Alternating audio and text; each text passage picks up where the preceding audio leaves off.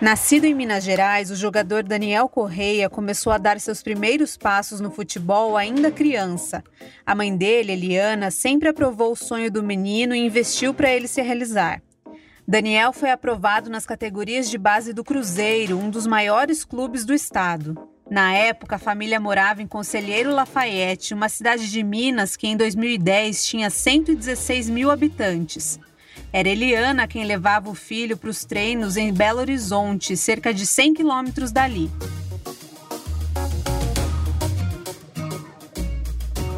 Daniel passou a viver no alojamento das categorias de base do Cruzeiro com outros adolescentes. Os amigos de futebol e a família sempre definiram Daniel como um cara tranquilo, avesso a discussões e polêmicas.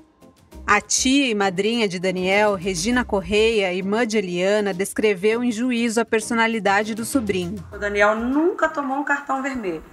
Ele nunca brigou. Ele nunca teve um problema na escola. Tudo que a gente olhou do Daniel, tudo que a gente procurou do Daniel, todas as mensagens que a gente recebeu, foi só elogios. Daniel foi para o Cruzeiro com 11 anos. A Eliana tinha que ir a Belo Horizonte todos os dias e voltar, ou três vezes por semana e voltar, levar para treinar e voltar para Lafayette são 100 quilômetros. É, ela ficou fazendo isso durante dois anos, porque ele começou a carreira lá. Eles foram um dia ver um jogo em Lafayette, viram o Daniel jogando pequenininho ainda e falaram: esse menino precisa ir para o profissional. Aí a Eliana foi, levou durante dois anos, com 13 anos ele foi morar no Cruzeiro. Lá ele estudou, na escola do Cruzeiro mesmo, e morou né? É, a Eliana ia vezes por semana lá e a gente acompanhou. E ele sempre muito, muito disciplinado, Daniel, extremamente disciplinado. Apesar de ter jogado em alguns dos principais clubes do país, como o Cruzeiro, Botafogo e o São Paulo, Daniel não era muito conhecido fora de um universo bem específico do futebol. Ele despontou com uma revelação promissora, mas logo virou um atleta de desempenho apenas mediano. Nas entrevistas que deu para a TV, Daniel se mostrava uma pessoa calma, de fala tranquila e temperamento sereno. Ele tinha uma filha pequena e, mesmo não sendo casado, mantinha um bom relacionamento com a mãe dela. O trecho que você vai ouvir agora foi tirado de um vídeo de 2015 feito pelo São Paulo.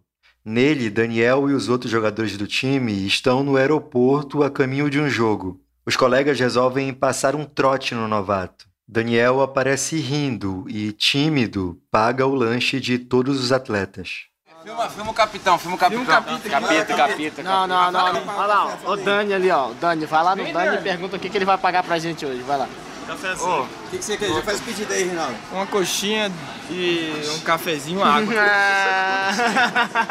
Os caras chegaram cheios de fome. Coxinha. Pão de queijo, coxinha. coxinha. Quero uma coxinha Dois pão de queijo café e uma água. Coxinha vai dar zia, Vai dar zia, coxinha da zia. É, é só um docinho, né? Doce, pão de queijo, croissant e um café. Só isso. Vai chegar sem fome pro jantar lá, vai complicar. Quer confirmar com ele, contigo? Fechou, fecha rápido antes. Antes que venha mais alto. Realmente. 140 reais. Porra, deu barato, hein? Tá barato. Obrigado, hein, Dani. Velho. Boa, Dani! Muito Boa, bem. Ô, Dani, ó. O, o, o, melhor, é melhor, melhor que melhor até hoje. Melhor que o Matheus, melhor que o Joãozinho. Semana que vem vamos pegar o, o Lianca.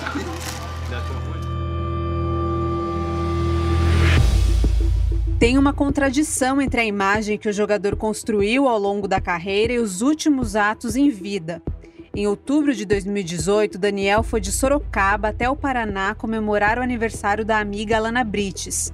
Depois de uma festa que cruzou a madrugada, ele foi encontrado na cama da mãe da aniversariante.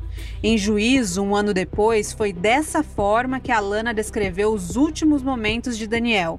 Quando é, o meu pai foi, foi até o quarto para ver minha mãe, não, é, outros, não sei qual dos meninos, mas estavam juntos e viram que o Daniel estava em cima da minha mãe com o pênis ereto para fora. Todos viram que minha mãe estava dormindo, todos viram que ela estava bêbada, que ela estava deitada. Inclusive, é, depois eu até vi pela televisão os áudios, as fotos que mostram que realmente ela estava dormindo, que ele estava tirando fotos com ela, que ele mandou os áudios dizendo que faria coisas com ela dormindo, isso diz no, nos áudios, nos textos, então acho que isso ficou bem claro que não teria como ser inventado ou combinado, foi o que a verdade, o que realmente aconteceu. A personalidade de Daniel se tornou um fator importante no duelo de narrativas entre os amigos e parentes de Daniel e a defesa da família Brites. Depois do assassinato, a defesa de Edson Brites passou a investigar o passado do jogador na tentativa de provar que ele não era o bom moço que todos descreviam. Essa investigação provocou ainda mais dor à família enlutada, que precisou vir a público para defender a honra do jogador morto. Em aparições na imprensa e diante da juíza do caso, os advogados dos Brites produziram uma narrativa em torno da seguinte questão: que bom moço era esse que teve a coragem de se deitar ao lado de uma mulher casada que dormia depois de uma noite com bebida à vontade? Para reforçar a retórica da pergunta, os advogados dos Brites apontavam o áudio e as mensagens de Daniel anunciando que ele tinha, entre aspas, comido a coroa e para tentar provar que aquele comportamento não teria sido um ponto fora da curva e que Daniel costumava ser desrespeitoso com mulheres, os advogados dos Brites encontraram uma moça chamada Ludmila Garrido. Chamada a prestar depoimento, Ludmila contou o seguinte sobre um encontro com Daniel em Belo Horizonte. Ele forçou em que sentido? Ele queria ficar com senhora? Queria ficar comigo, eu falei que não várias vezes, me segurou, tentou, já te... enfim. Agressão física? Não. Não teve. Agressão de machucar, não. Agressão de encostar, sim.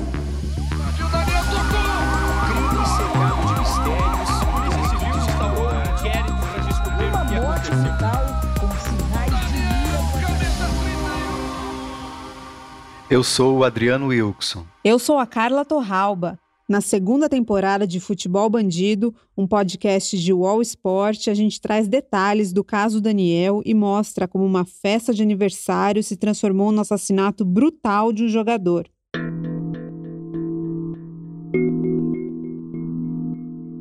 No vídeo que gravou confessando ter matado Daniel, Edson Brites explica que perdeu o controle ao ver o rapaz abusando de sua mulher adormecida no quarto do casal. As testemunhas de defesa da família seguem a mesma linha nos depoimentos. Uma após outra, elas acusam a vítima de ter provocado a própria morte.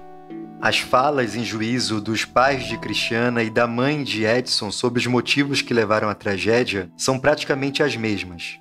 Daniel teria abusado de Cristiana e esse ato teria destruído as duas famílias.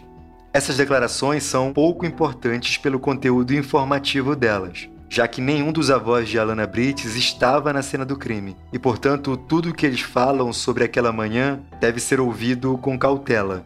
Mas, como o caso será julgado por um grupo de jurados escolhidos aleatoriamente entre a população, a defesa da família Brites vai tentar sensibilizar essas pessoas, construindo uma narrativa em que Daniel aparece como uma espécie de predador sexual.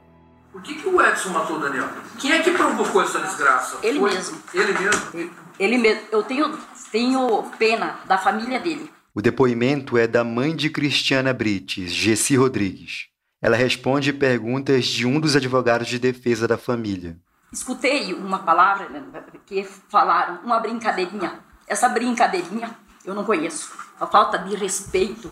E no quarto da mulher que estava dormindo, que nem eu sei que ela estava, né? Tinha bebido, né? Tudo. E fazer o que fez, isso não é brincadeira que se faz, não. Sinto muito pela família dele. Mas ele é o culpado, acabou com a minha vida, com a minha família. O pai de Cristiana, Pedro Rodrigues, segue a mesma linha de argumentação. Eu peço, peço perdão para a mãe do Daniel, que eu, eu tenho o sentimento também que ela sente. Só que se eu, se eu fosse a minha filha, se fosse meu filho, eu teria passado outra educação, para nunca agir da maneira que ele agiu.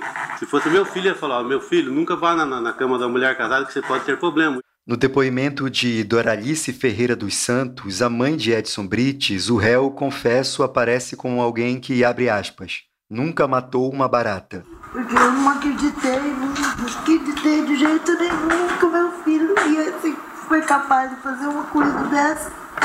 O filho tão amoroso que eu tenho nunca matou uma barata. Alguma coisa muito ruim aconteceu pra ele ter perdido a cabeça desse jeito. Que eu peço perdão pra mãe do Daniel, sabe por quê? Ele não podia estar lá na cama do meu filho, sabe? Porque eu não eduquei meus filhos desse jeito, sabe? Eu ia na casa do meu filho, nunca entrei no quarto dele, no banheiro dele, sem pedir ordem para eles. Você entendeu? É só isso que eu queria dizer pro senhor, tá bom? E eu peço perdão para ela, desculpa, viu? Antes de continuar, é importante deixar uma coisa bem clara. Não existe em nenhuma página dos autos do processo qualquer indício de que Daniel tenha feito sexo consensual ou não com Cristiana. Mesmo assim, a foto na cama dela e as mensagens trocadas com amigos mostram uma atitude pouco respeitosa, no mínimo. O termo que a defesa dos Brits usa para caracterizar a atitude do jogador é importunação sexual, um crime tipificado no Código Penal. Os advogados usam um outro acontecimento ainda na festa de aniversário para reforçar o comportamento do jogador. Em imagens de câmera de segurança da boate Shed, Daniel aparece no fim da festa de Alana do lado de fora da casa noturna. Em um trecho, Daniel conversa com uma mulher não identificada e de repente é empurrado por outro rapaz. A cena não é muito clara, a imagem não tem som e é difícil tirar alguma conclusão dela. Mas para os advogados dos Brits, o jogador assediou a garota que acabou defendida por amigos. Em depoimento, o chefe de segurança da boate, um homem chamado Marcelo Guerra, explicou o que supostamente teria acontecido. A gente lembra aqui que, apesar do depoimento, o Marcelo não estava presente no momento em que o Daniel foi empurrado. Ele só pode saber sobre o que diz a partir do relato de terceiros. Na saída da casa, ele foi conversar com a menina, tá? creio eu que ficou importunado, acabou a menina reclamando para os amigos e quase entraram em dias de fato. O jogador Daniel. O jogador com três pessoas. Importunaram uma garota. Exato. E quase deu de fato. O jogador importunou uma menina que reclamou a três amigos. E eles vieram para cima do jogador, sendo necessária a segurança intervir. Vocês chegaram a visualizar se estava um pouco alterado? Visualmente, depois que a gente vê a câmera, o Daniel não conseguia parar reto. Certo. Você via que era embriaguez. Ao longo do processo, os advogados dos Brits tentaram deslocar a atenção da imprensa para o comportamento do Daniel. Diante da confissão de um crime violento, a estratégia da defesa foi partir para o ataque. Nessa linha de argumentação, o assassinato do Daniel só aconteceu porque ele invadiu o quarto de uma mãe de família e cometeu um crime contra a dignidade sexual dela. As acusações contra o jogador foram se acumulando desde o inquérito policial. Isso fez a família dele, que acompanhava tudo de Minas Gerais, contratar uma equipe de advogados para cuidar dos seus interesses. E essa equipe passou a auxiliar o Ministério Público Paranaense na acusação contra os Brites. O que a família do Daniel quer é buscar a condenação do Edson Brites e dos outros réus, e também impedir que a memória do jogador seja manchada com acusações que eles consideram infundadas. Ainda mais porque o Daniel não está mais aqui para se defender delas. Aqui, o trecho do depoimento de Regina Correia, a tia do Daniel. Ele era adorável. Quando os réus foram presos, a gente ficou sabendo que eles tinham acusado Daniel, disseram que ele foi morto porque ele tentou estuprar uma mulher. Naquele momento, doutor, é, a Eliana teve mais uma notícia tão dolorosa quanto a da morte dele. Porque a gente sabe, ele sabe, a Cristiana sabe. Excelência, pela ordem. ele não fez isso. Pela ordem. Pela ordem. Nos dias que se seguiram à morte de Daniel, ex-companheiros e ex-treinadores postaram fotos e textos em homenagem ao amigo. Todos pareciam chocados com o fim trágico e violento do rapaz simples de fala mansa. Jogadores de futebol são pessoas normais e podem se envolver nos mais variados problemas judiciais. Tem casos criminais conhecidos que vão desde embriaguez ao volante à violência doméstica, passando pelo não pagamento de pensão e por fraude tributária. Tudo isso faz parte do mundo do futebol, mas Daniel parecia uma pessoa totalmente alheia a esse cenário. Por isso, a violência da morte dele foi ainda mais chocante e inexplicável. Até que apareceram o áudio e as mensagens e que Daniel sugere que gostaria de fazer sexo com mulheres dormindo. E a gente sabe que fazer sexo com alguém dormindo tem nome: estupro. Ainda assim, o áudio e as mensagens não vão além da sugestão de um comportamento reprovável. A investigação policial jamais apontou qualquer indício de que Daniel tenha efetivamente estuprado ou tentado estuprar qualquer mulher. Com o tempo, outros elementos surgiram. Uma história do passado estava prestes a ser divulgada. Diante de autoridades do caso está uma mulher que tinha conhecido Daniel anos antes e acusou o jogador de assédio. Antes de mostrar esse depoimento, eu preciso abrir um parênteses. A morte de Daniel teve grande repercussão nos meses seguintes ao assassinato. Durante a cobertura para o Wall Sport, em contato com as partes envolvidas, a gente acabou descobrindo várias histórias sobre esses personagens. As dicas vinham de fontes diferentes, algumas eram sérias e bem fundamentadas na realidade. Outras eram esdrúxulas e até fantasiosas. Muito do nosso trabalho passou a ser identificar o que era informação confiável e importante para o desenrolar do processo e o que não era. Logo nas primeiras semanas depois da morte de Daniel, eu fui informada de que Cristiana Brites, a mãe de Alana, poderia não ter sido a única suposta vítima do jogador. Mas essa informação, depois de apurada, saiu do meu radar tão rápido quanto entrou. Ela indicava ser só um boato, como muitos que surgiram ao longo do processo. Meses depois, apareceu outra dessas histórias e fui colocada em contato com Ludmila Garrido, aquela que deu depoimento no começo desse episódio. Segundo a defesa dos Brites, Daniel tinha um comportamento recorrente fazia muito tempo, desde os primeiros anos como jogador profissional no Cruzeiro.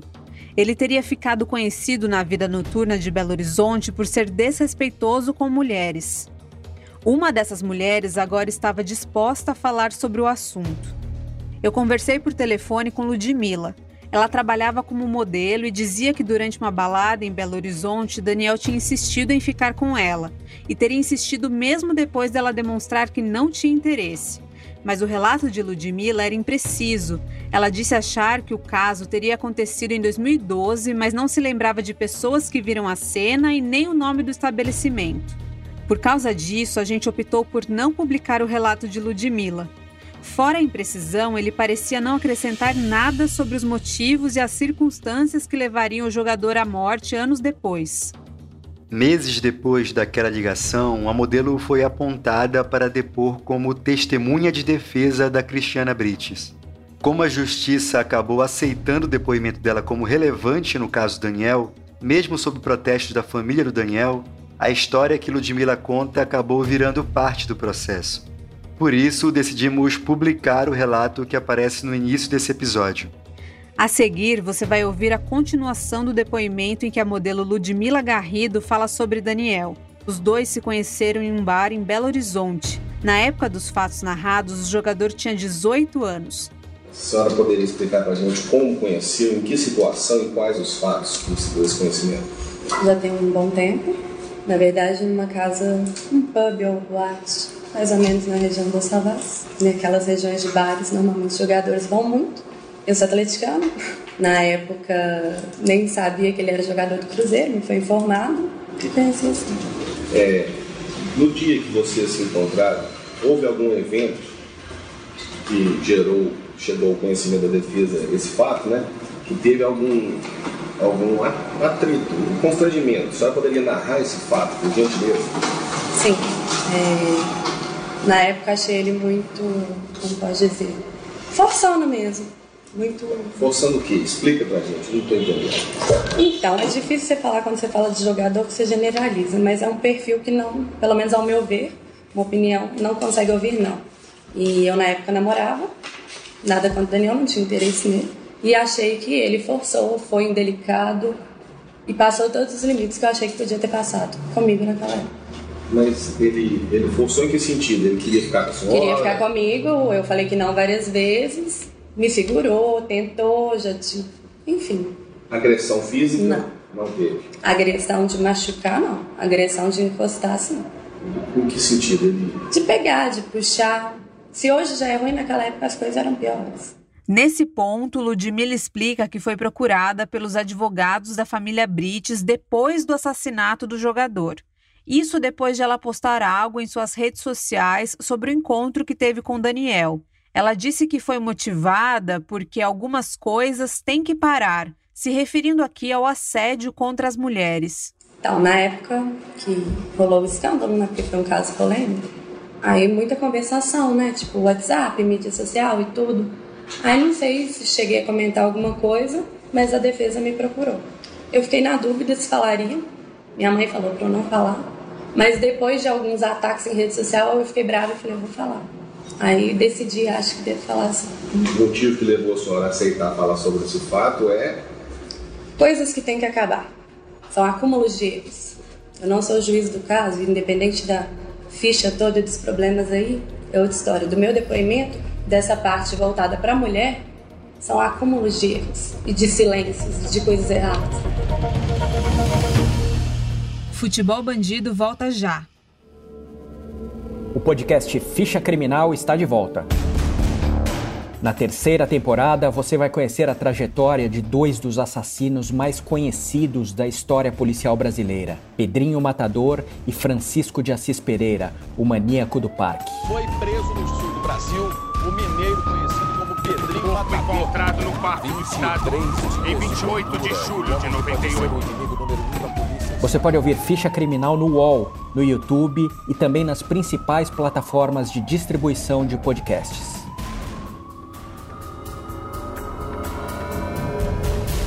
Recebe salário, faz transferência, pagamento, recarga de celular e até empréstimo, tudo sem taxa. PagBank, a sua conta grátis do PagSeguro. Baixe já o app e abra sua conta em 3 minutos.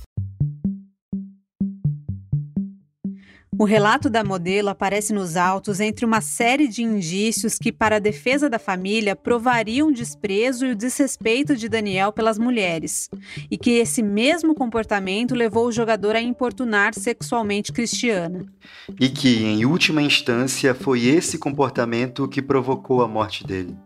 O relato da modelo se soma às fotos tiradas por Daniel na cama de Cristiana e às mensagens de texto e áudio enviadas para os amigos dele no WhatsApp. Os advogados dos Brites procuraram explorar a natureza do grupo que reunia Daniel e um punhado de amigos no WhatsApp.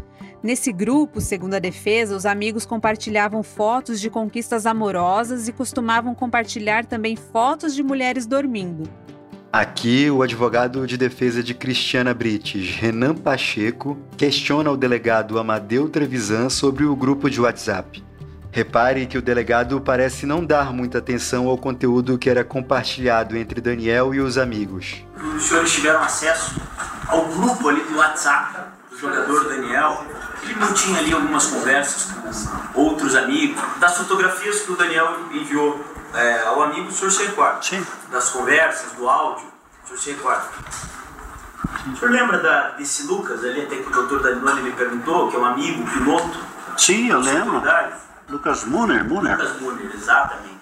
É, aqui em audiência ele disse que entregou o celular ali para os seus investigadores para eles analisarem o conteúdo do grupo, do WhatsApp ali, que eles estavam, que eles trocavam ideias, correspondiam fotos. Eu não sei se o senhor teve acesso ao, ao relatório e ali foi é, foi constatado que eles postavam fotos de mulheres que conquistavam. Geralmente a foto, inclusive, era tirada no momento que a mulher estava dormindo.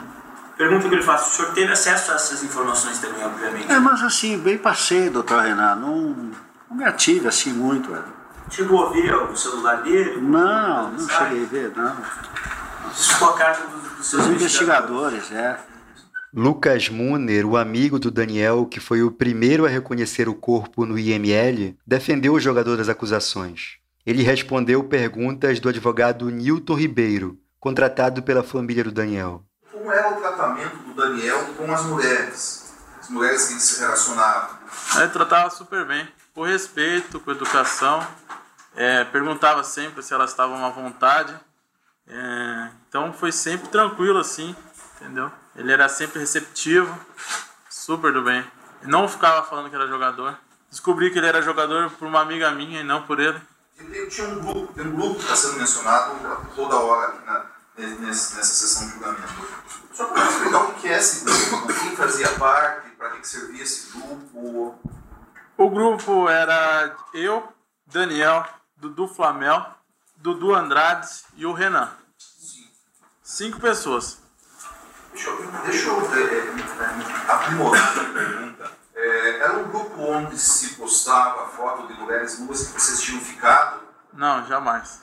Era foto de normal. Foto da internet? Não. Era. A gente conversava entre nós, não tinha. Era um grupo normal, desculpa. Não era um grupo destinado assim, olha, eu fiquei com a fulana, com a Beltrana, aí tirei uma foto para. Não. Rolava comentários. Ah, olha com quem eu fiquei. Mas olha, eu fiquei com essa menina. Nossa, quero namorar essa. Mas não tem foto. O senhor viu pela imprensa que tem suposto é, áudio do Daniel sempre que circulou uma foto do Daniel lá da Cristiana. Né? Certo. Essa, é, é, essa, essas fotos, esse áudio foi para esse Dudu? Essas fotos foi enviadas para o Dudu. Do Eduardo Flamengo. Isso. Dudu. Isso. E depois, medida ao desespero, acabou perguntando para os amigos mais próximos. A existência desse grupo de WhatsApp aparece pela primeira vez nas investigações em um relatório da equipe da Polícia Civil que estava de plantão no fim de semana do crime. Quando entrevistaram os amigos do Daniel, os policiais Marcelo Brant e Isaldino Reis, que aparecem no primeiro episódio dessa história, escrevem o seguinte: Lucas, Daniel, Eduardo Flamel e Eduardo Andrade eram amigos de longa data Criaram um grupo de WhatsApp no qual postavam fotos de mulheres que conquistavam. Geralmente a foto era tirada no momento em que a mulher estava dormindo. Agora, quem questiona Lucas sobre o grupo de WhatsApp dos amigos de Daniel é o advogado Rodrigo Falks, que defende os réus Igor King e David Voleiro. O advogado faz menção ao relatório da equipe de plantão da Polícia Civil. Ele leva uma bronca da juíza Luciani de Paula e precisa reformular sua pergunta. Ele entrou também nesse grupo aí do onde participava você, o Daniel. O senhor relatou que não partilhavam ali nesse grupo de mensagens, de fotos pornográficas de mulheres que vocês em tese conquistavam, né? Isso. O senhor sabe me dizer por que, que o delegado de polícia, no seu relatório, analisando o seu telefone celular, concluiu que neste grupo eram partilhadas fotografias de mulheres com os quais você, os senhores participantes do grupo conquistavam, inclusive com elas dormindo. Dessa forma, eu vou a sua pergunta. O senhor tomou conhecimento que o delegado de polícia, analisando o seu celular, concluiu que no grupo que o senhor participava eram partilhadas fotografias de mulheres dormindo que, vocês, que os senhores conquistavam? Senhor, o delegado não compartilhou meu celular. Ele não estava no recinto. Só estavam os policiais. Mas que, que policiais que estavam lá? Não me recordo o nome deles. Esse relatório é assinado por investigadores também. São investigadores da Polícia Civil. Eles visualizaram o teu celular? Eles que visualizaram ah, eles que visualizaram. Foram eles que concluíram aqui no relatório que neste grupo do WhatsApp eram postadas fotografias das mulheres que os senhores conquistavam. Não o senhor nega. Não, não havia compartilhamento. De mulher, do jeito da forma que o senhor está falando, não tinha. Depois de sair da festa na Boate Shed, já na casa dos Brites, Daniel teria interagido pouco com os convidados, segundo o relato de testemunhas. Mas Alana afirmou que outra mulher reclamou do comportamento dele. Daniel teria insistido em ficar com uma amiga dela, Evelyn Peruso, apesar de receber uma negativa. Os dois tinham se beijado na boate mais cedo. Eu fiquei, creio que questão de 10, 15 minutos ali, é, inclusive até mostrei onde era o banheiro da área de festas para Daniel, que era ali perto. Aí meu pai serviu todos que estavam ali e a Evelyn estava meio acanhada. E eu perguntei para ela, amiga, o que está acontecendo? Ela falou que ela estava, ela usou as palavras que estava com ranço do, do Daniel, porque eles teriam dado um beijo na Shed e ele foi atrás dela até a minha casa. E daí disse que ele falou para ela que se ela queria conhecer algum cômodo da casa, que ele queria ficar sós com ela. E ela disse que não, que ela não queria nada com ele. Ela falou: me deixa dormir aqui porque eu não quero ficar perto dele. Ele tá, tá insistindo e eu não quero mais ficar com ele. Eu dei um beijo nele na shed, mas eu não quero ter mais nada com ele. E eu disse: não, tudo bem, eu vou tomar banho e vou dormir. Se você quiser, você, você pode ficar aqui. Sozinho, Daniel deixou a área reservada para os convidados e entrou na casa. Foi parar no quarto principal. Lá, Cristiana dormia. No começo daquela manhã de sábado, Daniel trocou uma série de mensagens por WhatsApp com o amigo Eduardo Flamel. Os prints aparecem no relatório da investigação que apurou as circunstâncias da morte. A seguir, a gente mostra o teor dessas mensagens, que são as últimas enviadas pelo jogador. Às 8 e 07 Daniel escreve: Me chama assim que puder, moleque. Urgente. Tô numa resenha. Na sequência, Eduardo responde: Fala, filha da p, se esbaldando aí? Então Daniel conta: Moleque, meu som tá no Bluetooth. Vou te passar a situação. Vim pra Curitiba e vejo uma mina que tem uma casa. Nessa casa eu entrosei na balada e vim. Tem várias minas dormindo espalhada. É isso. E o amigo pergunta: Nível de uma mina que tem uma casa. Nessa casa eu entrosei na balada. Entendi nada. Tá bebão, né, filho da p. Daniel então envia um áudio, aquele que já ouvimos uma vez. Moleque, eu juro pra você que eu não tô muito bêbado, viado. É que a situação é desesperadora. Eu não sei como é essa casa que eu vim parar aqui, mas parece que a casa tem, sei lá, uma casa tem uma coroa dormindo, outra casa tem uma novinha dormindo, o namorado da novinha não sei onde tá, o marido da coroa não sei onde tá. Moleque, não sei o que eu faço, moleque. Me ajuda. Temendo que o áudio não tivesse sido enviado, Daniel pergunta: Saiu mudo? E o amigo responde: Saiu não. Uai, moleque, como assim? As mulheres estão dormindo e você quer ir lá acordar elas? Casa de quem? Daniel escreve: Ou comer a mãe do aniversariante. E o pai tá junto. Agora, Eduardo. A coroa tá dormindo? Vai fazer merda aí não, moleque. Vão te expulsar da casa. Daniel envia uma série de fotos ao lado de Cristiana Brites dormindo na cama dela e manda uma risada. Eduardo responde, rindo também. Puta que pariu, moleque. Vai fazer merda aí não, filho da puta. O cara vai chegar aí e te encher de porrada. Minutos depois, Daniel envia seis emojis de risada e escreve em seguida: Comi ela, moleque. Puta que pariu. Depois de mais uma foto ao lado de Cristiana dormindo, Daniel escreve: O que aparecer amanhã é nós. Em seguida, Eduardo. Mentira. Acordou ela e comeu ou tomou dormindo? A última mensagem desse diálogo foi enviada às 8h38 da manhã. Às 4h49 da tarde, Eduardo enviou mais uma mensagem. Cadê você, filho da puta? Essa mensagem nunca chegou ao seu destino. Na festa de aniversário da filha, Cristiana bebeu, se divertiu e dançou com as amigas de Alana. Depois, em casa, interagiu um pouco com os convidados antes de ir dormir no quarto. No relato para a juíza Luciane de Paula, Cristiana contou que a primeira vez que ouviu a voz de Daniel foi no áudio em que ele descrevia as mulheres dormindo na casa dela. Eu vi ele pela segunda vez, que eu vi de longe, foi lá na, na Shed. Eu vi ela pela primeira vez no aniversário de 17 anos da Alana, foi uma festa para 200 pessoas, tinha a minha família. Aí nós ficamos um lado com a família e ela com os amigos. Então eu vi ele pela primeira vez, mas não não tive nenhuma intimidade, nenhuma conversa com ele no aniversário de 17 anos dela. E nesse período vocês não tiveram nem Nunca. Eu nunca tive nenhum contato, nunca falei com ele. Eu não sabia nem como era a voz dele. Eu conheci a voz dele através da TV, de um áudio que ele mandou lá no meu quarto. Porque eu nunca nem tinha ouvido a voz dele, não sabia nem como era a voz. Nunca conversei com ele, nunca falei com ele, nunca. O contato que eu tive foi esse no aniversário de 17 anos, que eu só, na hora da. estava recebendo os convidados ali, vi ele na, na, chegada e só. E lá na Shed, na hora que ele chegou também, que eu vi. Só. Depois eu não tive mais contato nenhum com ele durante a festa. Na casa, depois da balada, Cristiana foi dormir enquanto a filha, o marido e amigos continuaram celebrando. Foi muito pouco tempo que eu fiquei ali fora na, na área de festa. Estava com fome. Meu marido fez um ovo para eu comer. Eu comi o ovo e fui dormir. Fechou a porta do meu quarto, eu tava dormindo no meu quarto. Você chaveou essa porta? Não, não tava chaveada. Até porque foi meu marido que me colocou pra dormir, né? Uhum. Eu comi o ovo, deitei na cama e ele me cobriu e fiquei dormindo, com a porta do quarto encostada. Porque eles estavam lá fora, a área de festa não tem nada a ver com a minha casa. É uma área externa, tem uma porta, a, a porta da, da área de festa dá na cozinha. Então é totalmente é, isolado, independente da, da casa.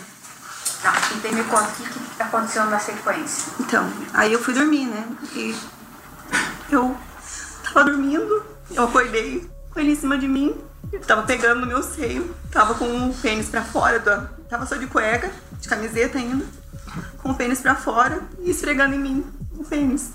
Não tava entendendo o que tava acontecendo. Na verdade, eu não, não sei o que eu falei, a reação que eu tive, assustada, eu lembro que ele falou, calma, calma, é o Daniel.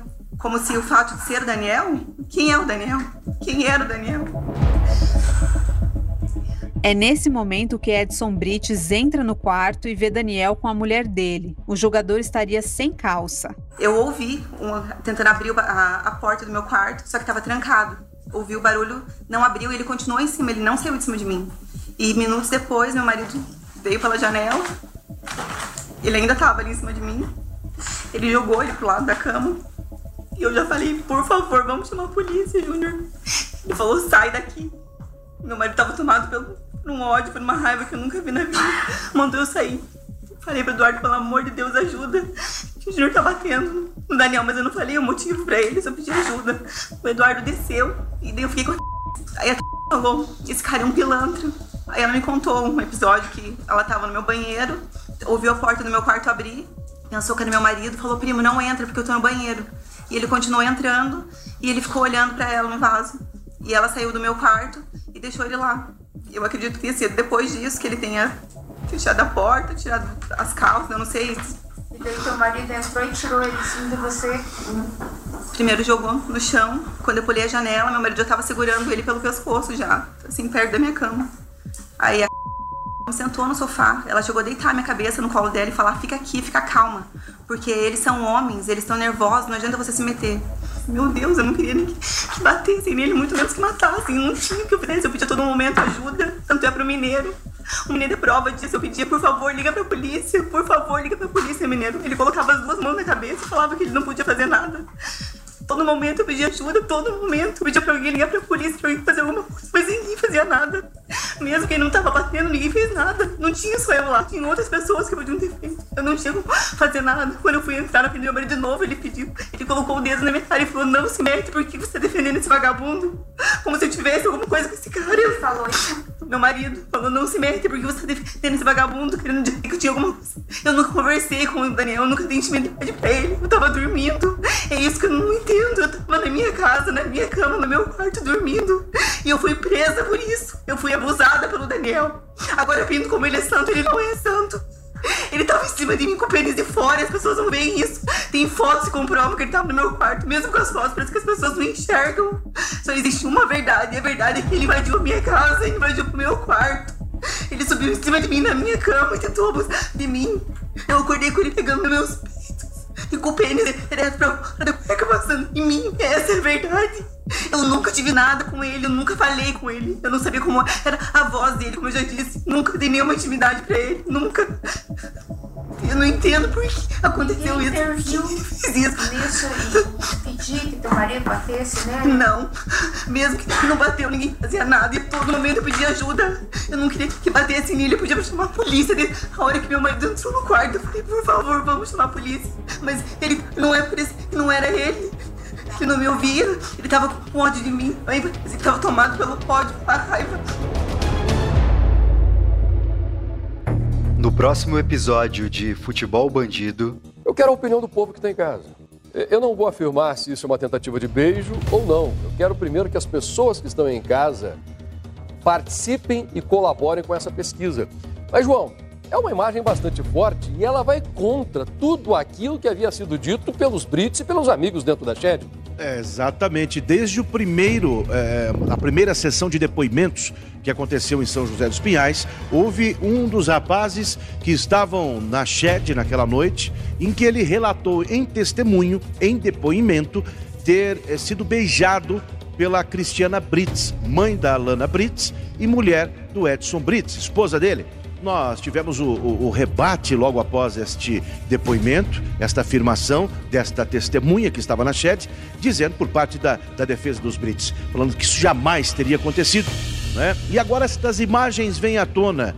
A imagem é muito clara, né? Você consegue ver bem o, o que se passa ali. Né? Aí que está a grande questão, Passaia. Cristiana Brits. Tentou beijar esse rapaz? Quem é esse rapaz?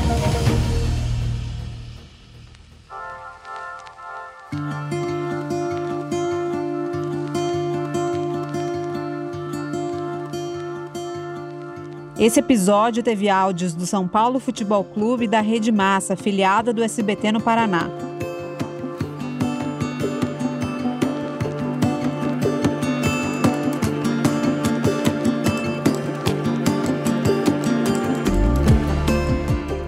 Futebol Bandido é uma produção do All Sport. A segunda temporada tem reportagem, roteiro e narração de Adriano Wilson e Carla Torralba.